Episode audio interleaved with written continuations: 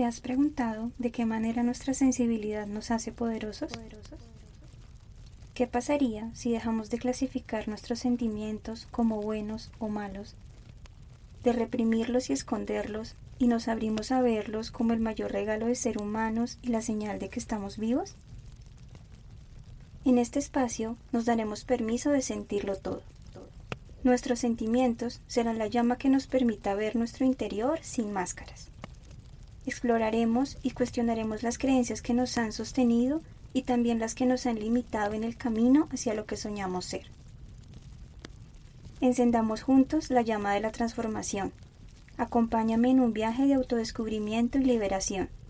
Encuentra aquello que estás listo para soltar, aquello que ya no te define, y deja que arda.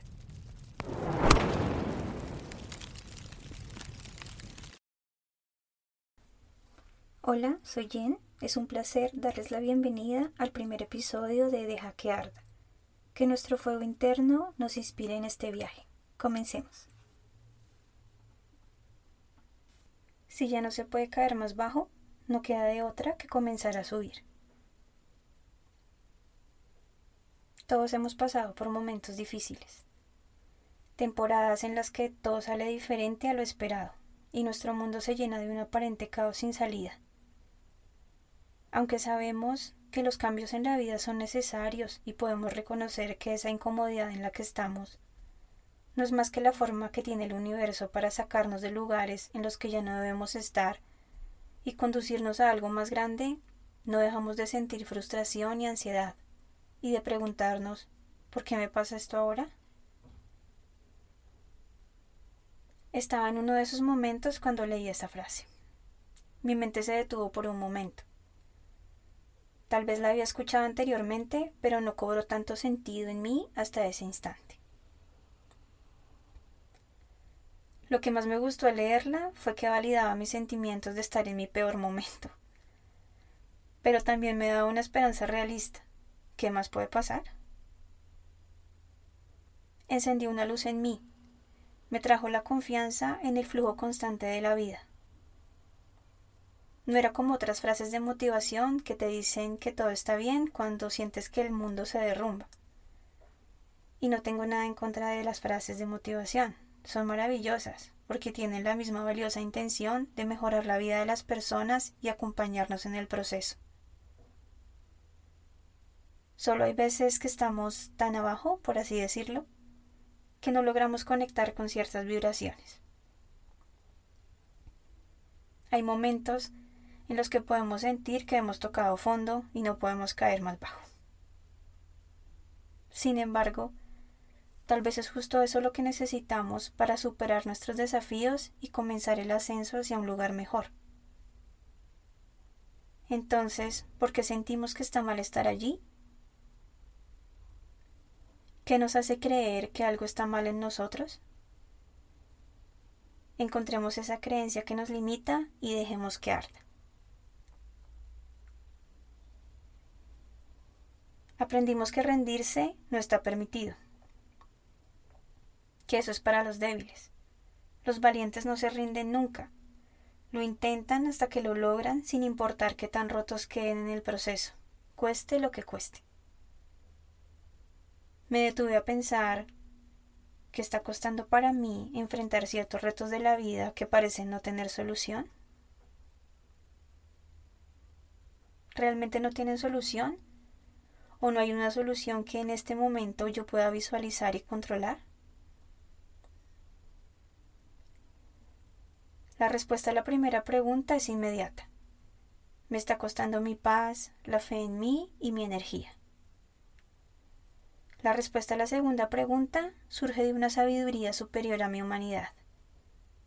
Todo en esta vida tiene solución porque nada en sí requiere solución.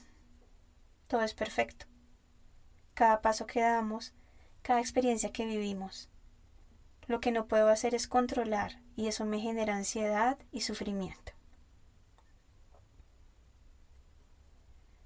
Es fácil quedar atrapado en la necesidad de controlar todos los aspectos de nuestras vidas. Pero vale la pena sacrificar nuestra paz, confianza y poder por intentar controlarlo todo. ¿Estamos siendo realmente valientes? Ser valiente consiste en tomar nuestras propias decisiones, vivir desde nuestra sabiduría, aquella que encontramos siempre en un solo lugar, dentro de nosotros mismos, aquella que nos indica cuándo avanzar y cuándo esperar, y que nunca encontramos en el exterior, pues tu forma de valentía no es igual a la de nadie. Eres tú quien conoce tus miedos y también tu grandeza. Ser valiente no es no sentir miedo, no es ser un superhéroe y enfrentar solo los más grandes desafíos de la vida sin pedir ayuda. Así que en ocasiones ser valiente implica dejar que otros te consideren cobarde. Implica aceptar y ser capaz de abrazar la incertidumbre, soltar la ansiedad por el futuro y el miedo a equivocarnos. Todas las situaciones requieren de nuestro control o algunas requieren de nuestra rendición.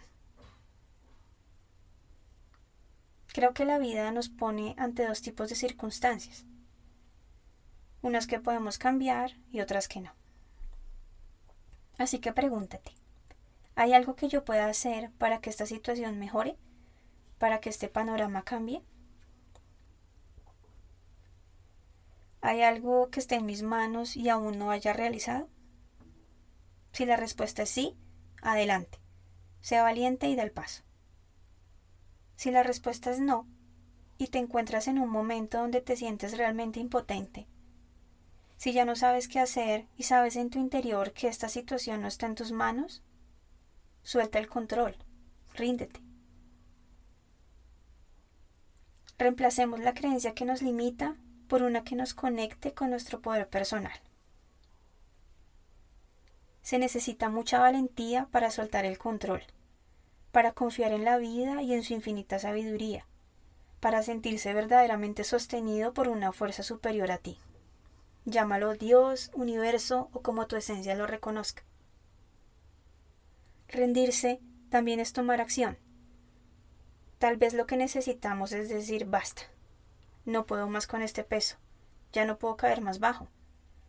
Para que suceda lo único que podría suceder. Volver a subir, volver a creer y a crear. Rendirse es un acto de fe, no es dar un paso atrás, es avanzar con confianza en el orden invisible de las cosas, es entregarse con total honestidad al flujo de la vida, es permitirse sentir y honrar nuestro lado más humano.